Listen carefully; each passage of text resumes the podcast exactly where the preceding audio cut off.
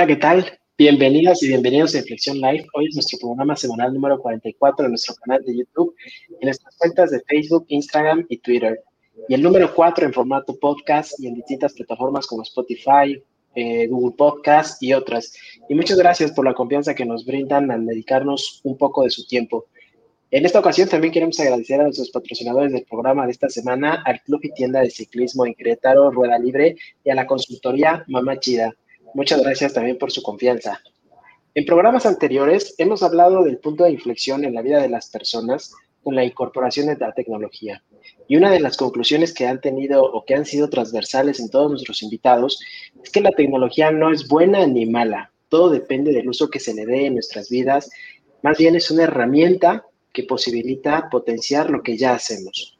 Cuando pensamos en el deporte, solemos hacerlo como una actividad que impacta positivamente en el desarrollo de las personas. A través del deporte se desarrollan hábitos y se generan círculos virtuosos y puede lograrse una mejor calidad de vida logrando una buena salud física y mental.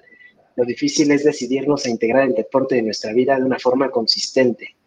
Por ejemplo, nos decidimos a practicar un deporte y empezamos con mucho ánimo, compramos lo más moderno, los tenis como la tecnología, el reloj, los gadgets, el el outfit, pero se nos pasa la emoción al poco tiempo y la emoción del momento y simplemente nos salió cara y nos generó una decepción. Todo lo que compramos no nos garantizó el hábito, eso depende de nosotros. Y así como en el deporte y en la tecnología, siempre la clave está en nosotros mismos. Hola, ¿qué tal? Qué alegría estar una vez más transmitiendo Inflexión Live y llegar hasta ustedes. El título de este programa es Inflexión Digital en el Deporte. Y como lo hacemos para cada programa, nos hemos dado a la tarea de invitar a la persona adecuada para, para platicar, eh, que tenga la, la experiencia para abordar a fondo los temas. Quiero presentarles a Fabiola Corona. Ella es una deportista multidisciplinaria. Su vida ha estado marcada por la pasión por el deporte. Desde temprana edad practicó básquetbol, perteneció a la selección de Jalisco, jugó fútbol, pero desde el 2000 ha empezado una carrera deportiva realmente sobresaliente en distintas disciplinas. En triatlón fue la primera mujer mexicana en calificar a los Juegos Olímpicos en Beijing 2008. Y después participó en el reality televisivo El Conquistador del Fin del Mundo de TV Azteca. Eh, ha hecho triatlón de montaña, por ejemplo, en el serial Exterra, logró el quinto lugar en, Taiwán, el primero en Japón, el primero en China, y con esto logró el subcampeonato de la serial eh, Asia Pacífico. Logró romper la barrera de las 10 horas en Ironman, récord que mantuvo durante cuatro años con 9 horas 52 minutos. Practicó, practica actualmente ciclismo de ruta, de montaña, carreras de aventura y sigue alcanzando las metas que se va trazando. Su carrera deportiva al día de hoy se sigue construyendo. Fabiola, qué gusto tenerte en Inflexión Live. Bienvenida.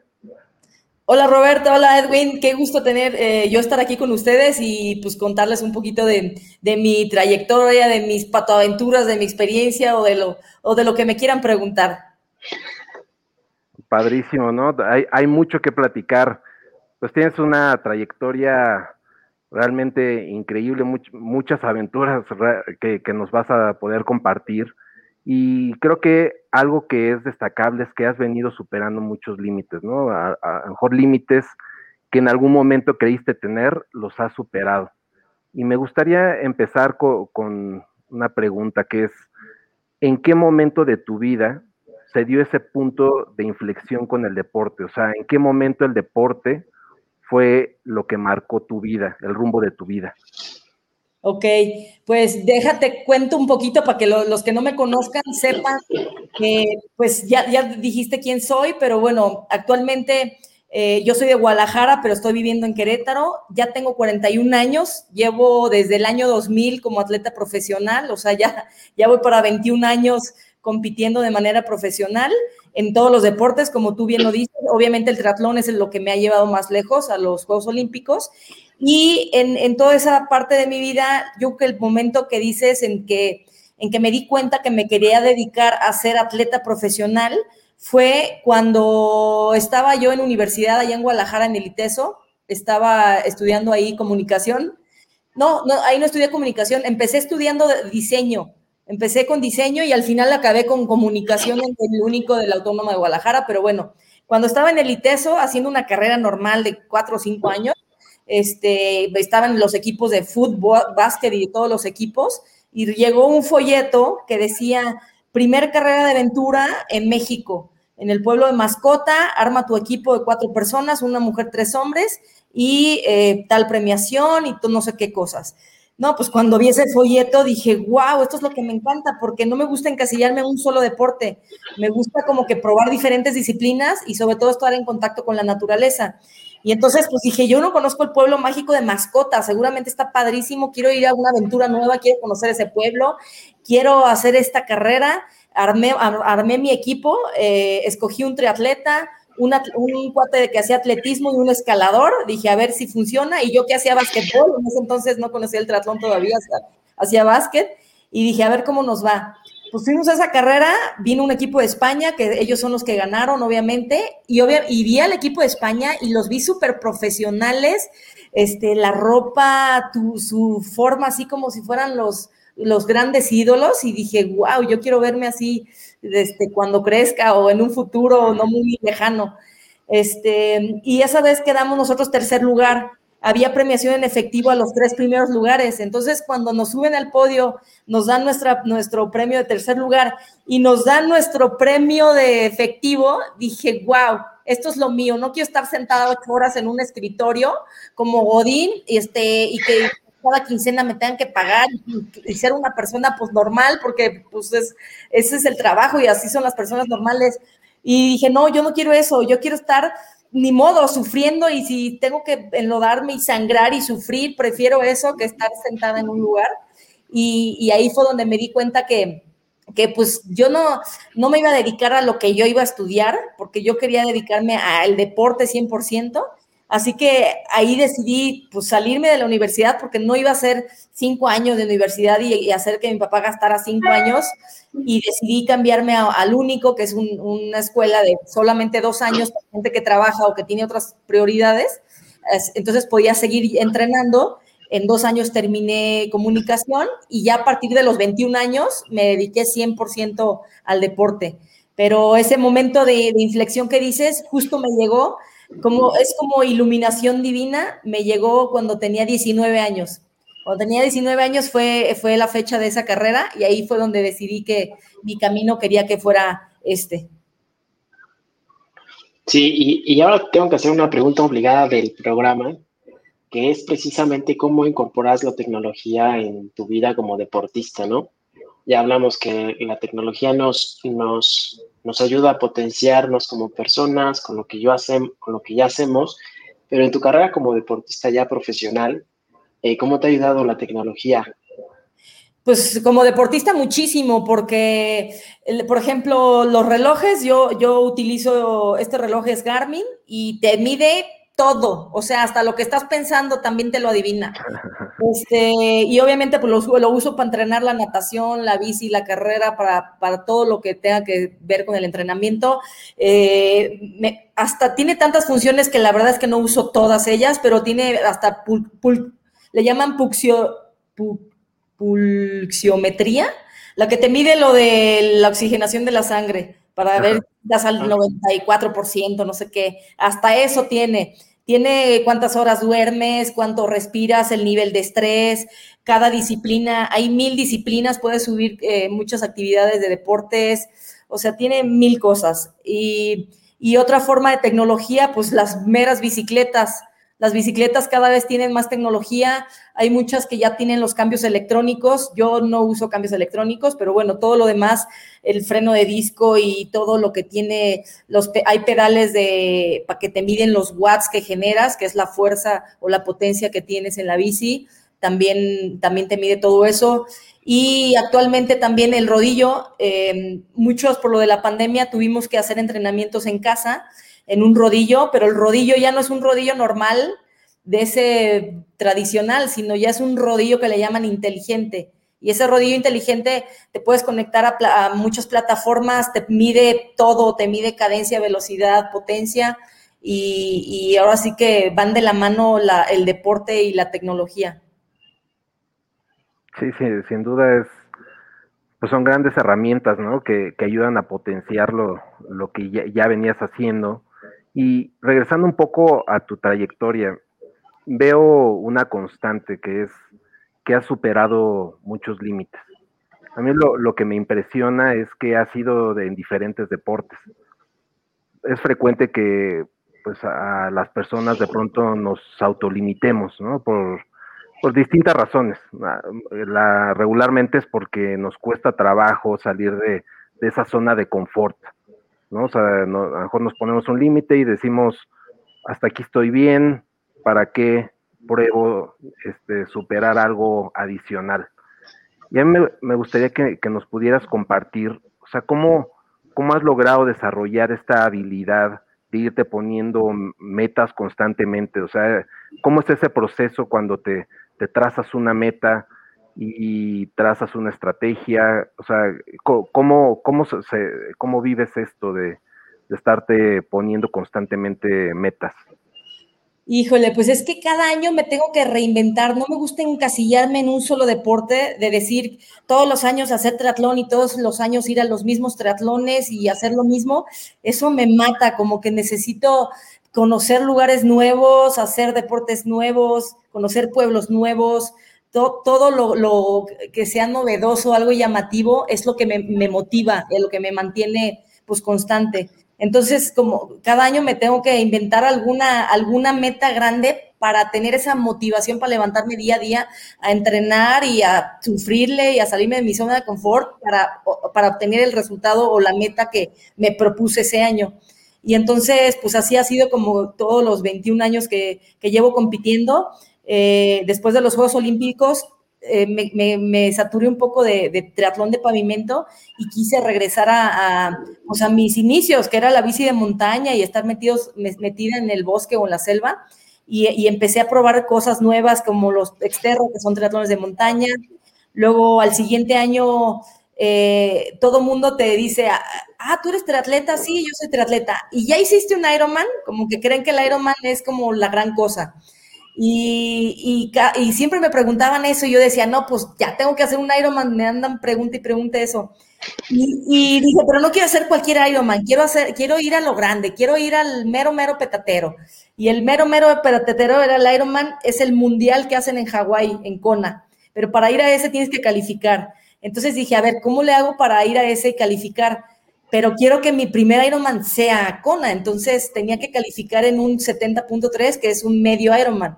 Entonces empezamos a investigar, vimos que en Lubbock, Texas había uno, solamente había creo que cinco eventos calificativos y, en, fuimos a Lubbock, Texas y gracias a Dios tenía que ganar a como diera lugar mi categoría por edad. Esa vez competí por, por edad porque pues no soy elite en Ironman. Y, gané por 30 segundos o bien poquito y eso me dio la calificación al, al Ironman. Hice el Ironman y después al año siguiente se me metió la cabeza, a ver, en México, ¿quién tiene el mejor tiempo de mujeres en Ironman? No, pues perenganita con tanto tiempo. Ah, pues ahora mi meta va a ser tratar de romper ese límite o esa barrera de las 10 horas y voy a intentar este, ir al mismo evento y mejorar ese tiempo. Y entonces ah, pasa ese año y luego al siguiente año, ¿qué sigue? No, pues Ironman ya se les hizo muy poquito y ahora ya inventaron una cosa que se llama Ultraman, que, es, este, un evento en tres días. El primer día nadas 10 kilómetros y luego te bajas a rodar 140 el segundo día ruedas 280 y el tercer día haces dos maratones seguidos, o sea, 84 corriendo seguidos. Y, me retaron también, es que también soy media facililla porque cuando me retan le entro a los catorrazos. Y entonces me retaron y dije, ah, pues a que sí voy. Y fui a ese evento el año pasado y mi objetivo era pues romper la barrera de, la mejor mexicana en, el, en Ultraman, que es como otra disciplina que se está poniendo de moda. Y así, pues año con año como que me, invento cosas. Hubo una temporada que quería ir por el serial Asia Pacífico de Exterra, que es en todo en Asia. Luego otro año fue el, em, serial Panamericano, que es en todo el continente americano de, de Exterra. Y así, como que año con año, eh, quiero hacer como romper límites o barreras o récords. Me encanta romper récords porque eso es lo que a mí me motiva. A mí me motiva eso y, el ir a, probar cosas nuevas y, tal vez no soy, no soy ni de Juana ni Chana, ni, o sea, como le hago al chile mole y pozole, no me especifico en algo, pues obviamente por dentro diría, ay, no, qué miedo, me van a hacer pedazos, porque, por ejemplo, ahorita estoy haciendo carreras de bici de montaña y estoy yendo a los nacionales y pues obviamente estas chavitas podrían ser mis hijas porque tienen 20 años y se dedican 100% a la bici de montaña y yo le ando picando a todo y ya estoy bien veterana. Este, y, y no, y trato de no pensar en eso. Digo, no, a ver, lo estoy haciendo por gusto, no me voy a traumar si me ganan, porque obviamente me van a ganar, pero, pero son como cosas o experiencias de vida y un estilo de vida que me gusta, que me gusta vivir. De, ir a pueblitos, por ejemplo, el fin pasado fuimos a Tenango del Valle y nos tocó lleno de lluvia y lodo y acabé toda batida de lodo como niña chiquita jugando en el lodo. Este fin nos toca ir a otro pueblo que se llama Metztitlán en Hidalgo, cerca de Tolantongo, que ni conozco y que se me antoja conocer ese pueblito y comer de su comida local y típica y, otra y vivir otra experiencia nueva en una en un circuito de bici que ni conozco y que me y que, que me, me da ansia, pero también me emociona y me entusiasma saber cómo va a ser el recorrido, porque en los recorridos de bici ya siempre ponen drops o rampas de ley y pues yo no soy tan saltarina, antes lo clásico eran rutas largas de 10 kilómetros y, puro rodar normal. Y ahorita como que ya quieren que volemos y, y pues sí me da miedito porque no, no soy tan, tan, tan, extrema ya. Y, entonces ando ansiosa de ver cómo va a estar el drop y a ver si puedo saltar. Y, y, esa pasión, es, eso es lo que me entusiasma a, a seguir buscando más y más metas y no tenerle miedo a pues a probar cosas nuevas o a salirme de la zona de confort. Está padrísimo eso. ¿Y, y, cuáles, cuáles son las metas que tienes ahorita? O sea, ¿cuáles son los próximos retos que, con los que estás trabajando? Híjole, pues eso está bueno. Primero, mi primer reto quería, el otro serial de Exterra, me faltó el de Europa. Y ese lo quise hacer el, el año de la pandemia, que fue el año pasado. Obviamente se truncó y ya se quedó en stand-by. Pero justo el año pasado también en la pandemia se me metió a la cabeza pues intentar calificar a los Juegos Olímpicos de invierno en una especialidad que se llama cross country o esquí nórdico. Este, estuve en dos campamentos en Colorado, en Estados Unidos, entrenando. Ya me iba a ir a Islandia en marzo del año pasado a, competir en mi primer carrera para empezar a hacer puntos y a ver si, pues a ver si tenía chance de, de poder calificar. Y más porque los Juegos de invierno van a ser en Beijing otra vez el próximo año, en febrero.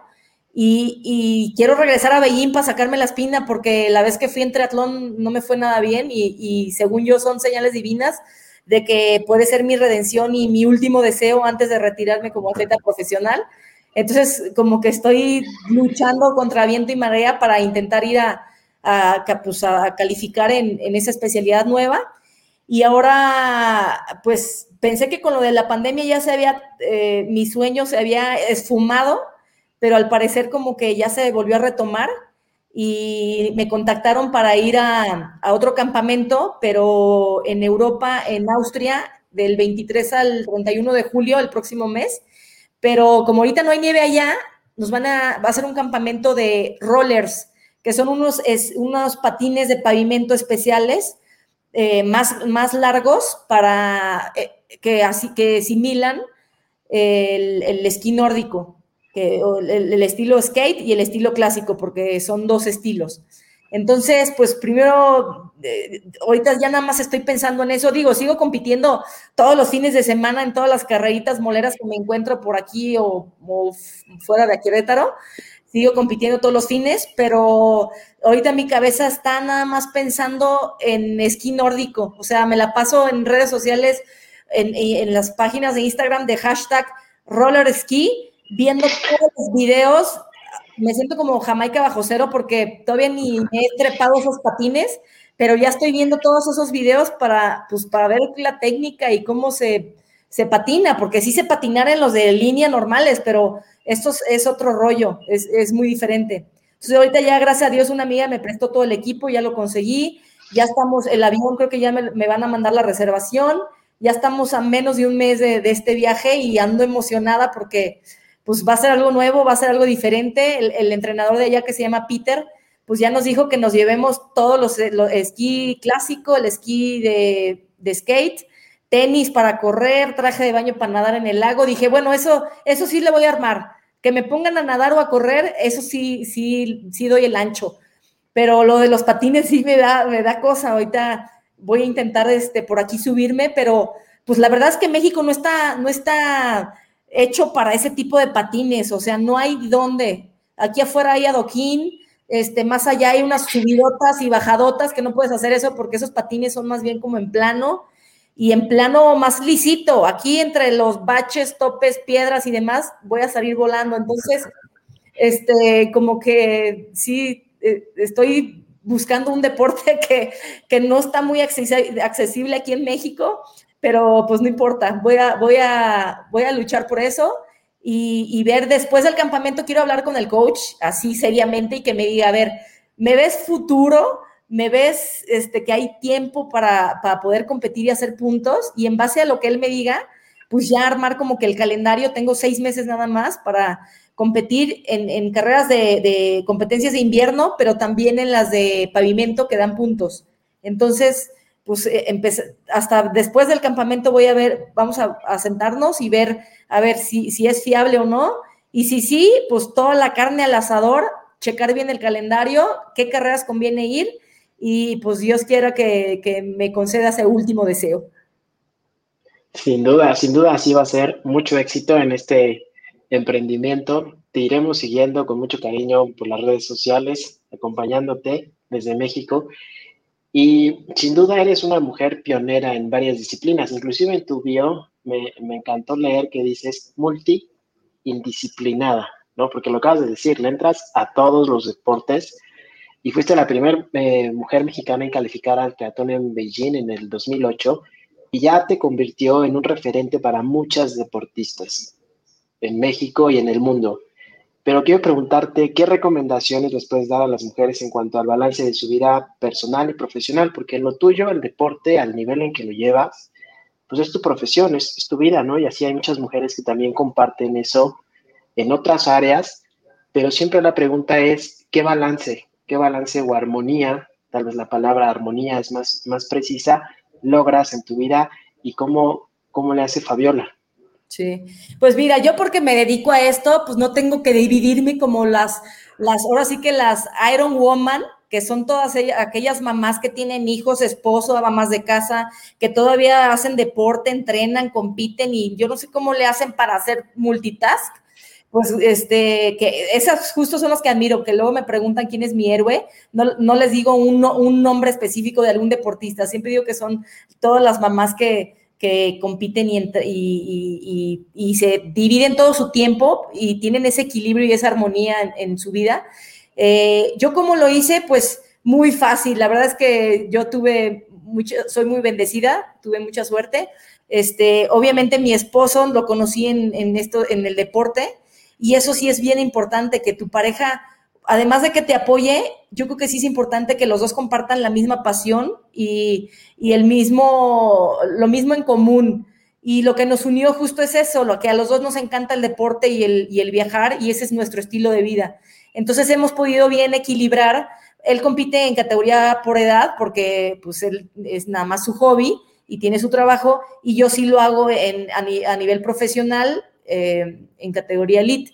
Eh, y hemos sabido, pues, más o menos equilibrar pues, la parte de los entrenamientos, la parte social también con los amigos, pues obviamente nuestros amigos son los mismos con los que entrenamos de repente, pues una carnita asada, porque sabemos que pues, no nos gusta desvelarnos, porque pues al día siguiente no te levantas y no tienes energía para entrenar. Entonces, pues todo gira alrededor del deporte y esa es la forma en que pues hemos tenido ese equilibrio y esa armonía. También, obviamente, no, no descuidar a la familia. De repente, si tenemos alguna competencia o algún viaje yo a Guadalajara, pues trato de, de estar ahí unos días con la familia o de integrarlos a que vayan a verme competir o yo llevarlas a mis sobrinos, oigan, no se queden aquí viendo tele ni jugando juegos ni nada, vámonos. Y me los llevo de excursión a, pues no sé, a conocer la cascada más cercana a Guadalajara o el río caliente o alguna aventura en el bosque y ahí trato de integrar a mis hermanas, a mi mamá y, a, y que sea como, como, pues no sé, un estilo de vida más, más sano y más saludable. Y, y, pues todo va junto con pegado, todo va de la mano, o sea, al, a lo mismo, mente sana en cuerpo sano, como dice la marca ASICS de tenis, que se llama, que, que justo quiere decir eso, alma sana en cuerpo sano. Eh, siendo, haciendo deporte, automáticamente todo, todo ya se vuelve armonía, porque pues ya te quieres dormir temprano para dormir, para dormir mis nueve horas mínimo, porque pues yo sé que si al día, al día siguiente no voy a rendir, si me desvelo, ya sé que en la mañana necesito entrenar algo para que me sepa rico el desayuno, y a veces en vez de que se me antoje un desayuno de pura fritanga y de pura cosa así grasosa y fea, como que mi cuerpo me dice, no, échate una avenita, se te antoja más una avenita. Y entonces se me antoja más una avenita con fruta. Y, y tu mismo cuerpo te pide como que cosas más saludables que realmente te nutran y te den esa energía, pues para poder aguantar las friegas de los entrenamientos. Entonces, pues yo creo que poquito, poco a poco el deporte es armonía 100% y te equilibra todas las áreas de tu vida si hay forma de poderte, si las mamás, si las mamás multitask pueden dividir toda su vida y hacer equilibrio en su vida y pueden atender a los hijos, al esposo, entrenar y competir y todo, cualquier mujer y cualquier persona podría meter en su vida el deporte y poder equilibrarla de forma integral. Hace, hace un, momento mencionabas justo lo que había sido esta experiencia de Beijing, ¿no? Y decías, tengo que sacarme esa espinita. Y pues fue un gran logro el lograr esa calificación y después quizá no, no lograste lo que hubieras esperado en las Olimpiadas. Es difícil enfrentarse de pronto a una decepción. Y esto que pudo haber sido un fracaso, ¿cómo, cómo lo, lo, tomaste para construir la carrera que has venido construyendo hasta el día de hoy? Sí, híjole, pues fue difícil porque pues obviamente nadie quiere, mis 21 años de, de, carrera deportiva y más de 500 competencias, los Juegos Olímpicos es, eh, mi palmarés es mi único DNF, que quiere decir did not finish, y no fue porque yo quise, porque yo lo decidiera así, sino porque pues hay reglas en el triatlón y, una de esas reglas al final no nos dejó terminar a, las ocho chavas con, las que yo iba en la bici y ya no nos dejaron hacer la parte de la corrida por temas de, de, la tecnología, de que querían que las cámaras de televisión estuvieran solamente en la punta de las competidoras y no quería que se empalmaran con las de la bici. Entonces, por esa razón, al final decidieron sacarnos de la carrera y ya no terminé la carrera. Obviamente, pues sí terminé traumada porque pues porque a esa competencia yo no voy nada más por mí, voy representando a México y tengo encima a todos los mexicanos y pues obviamente me sentía decepcionada, que más bien yo había decepcionado pues a todo México por ese resultado que pues que yo no, no, quería que fuera de esa forma. Se dio como muy prematuro la calificación y, y, en el triatlón yo duré muy poco. Normalmente las que califican en triatlón empezaron a hacer triatlón desde los seis años, empezaron a nadar y yo empecé a hacer triatlón hasta los 21 años, o sea, ni siquiera me tocó ir a, las Olimpiadas Nacionales, que son las que las típicas que todos los talentos juveniles de México salen a raíz de las Olimpiadas Nacionales, pues ya tenía 21 años, ya no me tocó. Y estuve nada más 3, 4 años en, en, triatlón y ya estaba de repente en Juegos Olímpicos y ni yo me lo esperaba y ni yo lo soñaba. Y así como llegué tan alto, pues así también se me fue en picada el resultado. Tal vez ese camino que para calificar fue de demasiados viajes, demasiadas competencias. Tal vez ese día mi biorritmo no estaba fuerte, o llegué saturado, o llegué cansada, o no tenía el punch, qué sé yo. Pero bueno, ese, ese como dices, ese, ese fracaso, entre comillas, porque pues más bien es como una experiencia de vida y un aprendizaje, pues sí me costó al principio como que tratarle de buscarle el positivo y el aprendizaje, pues ya ahorita ya pues ya, ya pasaron tantos años, ya, ya, se me, ya se me pasó, que de todos modos tengo la espina medio guardadilla y si quiero regresar allá a Beijing, y si, si no es en triatlón, pues en otro, en otro deporte, eh, para regresar y hacer las paces. Pero como tú dices, ese fracaso más bien este, lo veo como, eh, como, así es, así es la vida y así es el deporte, es como un sub y baja. A veces estás acá arriba y a veces vas a estar abajo, porque no siempre vas a estar gane y gane y gane y gane. Cuando esté a veces primeros lugares y de repente pues va a haber una etapa en la que pues ya no estás ganando y, estás acá abajo y de repente agarras otra rachita y otro segundo aire y otra motivación y vuelves a subir. Y en la vida también, pues a veces te va bien y son las vacas gordas y todo súper bien y de repente vacas flacas, como cuando vino el COVID, que pues muchas empresas le sufrieron gachísimo, pero para otras fue una oportunidad, para las de ciclismo o las de deporte, porque ahora resulta que todo el mundo quería hacer deporte y se agotaron todas las bicicletas.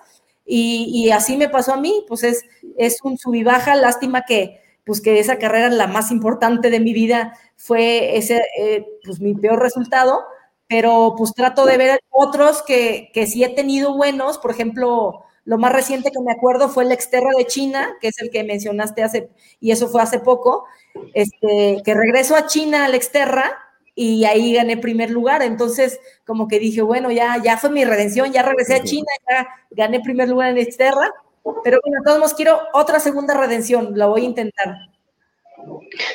Sí, sí, sí, sin duda sí va a ser. Este, te, estará esperando. Y como dijiste ahorita, se nos, se nos dio una época de vacas flacas como fue el, el COVID. Eh, ¿Cómo te tocó vivir esta pandemia? Y gracias a Dios nos tocó vivir en una época de tecnología, donde había la tecnología para mantener muchas actividades. Pero ¿cómo viviste la pandemia como una deportista y cómo te ayudó? Porque traías un ritmo, pues, hiperacelerado, además de que su estilo de vida es viajar y estar allá y conocer nuevos lugares. Eh, ¿Cómo lo tomaste o cómo lo tomaron? Sí, pues bueno, en, marzo, justo en marzo fue cuando entró lo de la pandemia, alcancé a hacer mi última competencia en Acapulco, el Spartan Race, una carrera de obstáculos, y recuerdo que esa ya fue la última carrera que, existió del año pasado, y en abril, justo el 7 de abril, eh, cumplí años. Siempre cuando cumple un deportista años, pues se le ocurre la loquera de, si es nadador, pues tienes que nadar cienes, o sea, en la alberca, si cumplí, si cumplí 41 años, tengo, tengo que haber nadado 41 cienes. Si soy ciclista, de repente hay unos ciclistas loquillos que quieren 410 kilómetros, yo hubiera festejado con 41 kilómetros, ¿para qué tanta agresividad? Y si eres corredor, pues se echan 41 kilómetros corriendo, o sea, casi me hubiera tocado correr un maratón. Entonces, pues yo como me identifico un poco más con la bici, que de las tres disciplinas es el deporte que más me gusta, pues yo dije, no, pues hay que armar una rodada de cumpleañera, pues invitamos a nuestros amigos y vamos a rodar a algún lado. Pero pues obviamente no se pudo porque pues ya nadie salía y todo aquí en, casa y encerrados y quédate en tu casa y que no sé qué. Y entonces, pues gracias a Dios en ese, en ese entonces yo ya tenía rodillo, este, el rodillo inteligente que me patrocina Wahoo, tenía mi rodillo y, y de repente pues se empezó a poner más de moda esta aplicación que se llama Swift. Es una aplicación tipo, tipo Netflix que pagas al mes 300 pesos y puedes usarla todas las veces que quieras. Y, esta aplicación de Swift te permite rodar en una, pues en una, en una, en una plataforma virtual. Puedes ver tu avatar y los avatar de, de los demás y se puede conectar gente de todo el mundo. Entonces se me ocurrió hacer mi rodada cumpleañera pues virtualmente. Entonces empecé a contactar a mis amigos, pues muchos ya tenían esta aplicación de Swift que entrenan ahí, ya es, ya es más cómodo entrenar ahí, esté o no esté la pandemia, porque es mucho más seguro, no te atropella, no te caes. Si llueve ahorita en temporada de lluvia, pues no importa que llueva. Este, en una hora de entrenamiento del rodillo equivale casi casi a dos horas en la calle porque no puedes dejar de darle, tienes que estarle dando todo el tiempo y lo puedes hacer tempranito, que esté de noche, rápido te bañas en tu casa y ya te vas a chambear o lo que tengas que hacer. Entonces, pues es algo como muy, muy sencillo, muy fácil y es muy buen entrenamiento también. Eh, y entonces hice un meetup, que es como una reunión, invité a todos estos amigos y en mi, el mero día de mi cumpleaños, pues ahí estaba yo en la rodada viéndome ahí, conecté la computadora a la televisión grandota y pues yo en la pantallota padrísimo viéndome ahí mi, mi avatar en la bici y viendo a todos los demás, ahí aparecen los nombres de quiénes son y ellos pueden escribirte cosas y aparecen ahí en la pantalla. Y entonces estuvo chistoso porque puse 41 kilómetros, la distancia total, y a partir de los creo que a partir de los 15 kilómetros, empecé a escribir como rememorando o recordando los deportes que, eh, que, empezaron, que empecé a hacer durante mi vida, ¿no? Entonces, a los 15 años, cuando fue cuando empecé a hacer eh, básquetbol, pues ahí escribí yo 15 kilómetros. Bueno, pues son mis 15 años. A mis 15 años empecé a competir en, en, en básquetbol. Y cada año empecé a escribir algo. A mis 16 años descubrí tal deporte, a los 17 tal, así. Y ya al final, pues estuvo muy padre porque todo el mundo me empezó a escribir ahí en la plataforma que feliz cumpleaños y que no sé qué. Y, a raíz de eso, de, de, de esa rodada, pues se me ocurrió que, que dije, oye, a ver, yo me dedico a competir, yo compito todos los fines de semana, voy a carreras para premiación, porque pues yo trabajo en lugar de lunes a viernes, yo trabajo sábado y domingo en carreras de, donde hay dinero en efectivo y donde voy por una premiación. Y eso pues ya no había, me lo quitaron de, del COVID, pues ya no había eventos, entonces yo ya no, ya no, ya no laboraba, ya no, ya no, ya no era útil y dije, ¿qué hago? Que tengo, que inventar algo. O sea, las crisis siempre, atrás de una crisis siempre hay oportunidades. Tengo que ver qué se puede hacer y, y, y, adaptarme. Es, es, como, me encanta siempre mencionar la ley de Darwin. No sobrevive el más fuerte, sino el que se adapta. Entonces me, me tengo que adaptar y ver de qué forma puedo, puedo hacer algo. Y entonces se me ocurrió hacer competencias virtuales, eh, organizarlas yo eh, buscar como un patrocinador para darles premios a los primeros lugares y a, cambio, pues obviamente como una carrera normal, pues cobrar la, la, inscripción. Entonces empecé cobrando 50 pesos por persona la inscripción. Eh, una, una, agencia me ayudó a transmitir las carreras en vivo. Eh, conseguí muy buenos patrocinadores y les mandaba sus premios por paquetería a los primeros lugares y, a, y hacía rifas también. Y no, pues ya para, para no hacerla larga, el año pasado nos echamos 33 jueves, porque son todos los jueves, y las carreras se llaman The Crown Race, la carrera de la corona. Y todos los, y el año pasado nos echamos 33 carreras y este año ya llevamos 23 competencias. Eh, pensamos que ya se iba a terminar por, porque pues el COVID ya terminó y ya todo el mundo, pues ya regresaron las carreras, ya todo el mundo se sale a la calle a competir o de vacaciones o la chamba ya entra temprano a trabajar. Pero bueno, siguen, mucha gente sigue compitiendo, eh, prefieren hacerlo, entrenar en la casa es más seguro. O sea, sí se entrenan, el fin de semana sí se van a la calle a entrenar y todo, pero entre semana es más cómodo hacerlo en tu casa y ya tener tiempo libre para, para irte a pues, hacer tus cosas. Y, pues ya, ya, ya llevamos mucho tiempo haciendo estas carreras de las, de las Crown Race y ahora sí que el, el COVID me fue una oportunidad para mí, para, pues, para inventar estas carreras virtuales. Está genial, está genial, pues es, es un claro ejemplo de, de cómo utilizar la, la, tecnología en el deporte, ¿no? Como no, no hay excusa. Y, y bueno, se nos ha ido eh, el tiempo bastante rápido. Ha sido pues un privilegio que hayas estado con nosotros. Queremos agradecerte que hayas aceptado la invitación. Y para antes de terminar, me gustaría pedirte que nos dieras a todas las personas que están escuchando el programa algunas recomendaciones, ¿no? Principalmente a esas personas que tienen el deseo de, de hacer eh, un deporte o, que, o cambiar de, deporte, pero, pero no se deciden, o sea, están en, ese impas de eh, quiero, pero no tomo la decisión. Pues sí, es, es, que es muy difícil a veces, hasta yo sola, de repente al día siguiente que tengo que entrenar, digo, híjole, hace frío y qué flojera y estoy cansada y, y cuesta trabajo la voluntad para, pues, para levantarte y para ir a hacer cualquier deporte. Entonces, a mí lo que me funciona, lo que me motiva, pues obviamente es tener un compañero o alguien que me jale cuando yo no tenga ganas y que me diga, no, sí, vámonos a entrenar.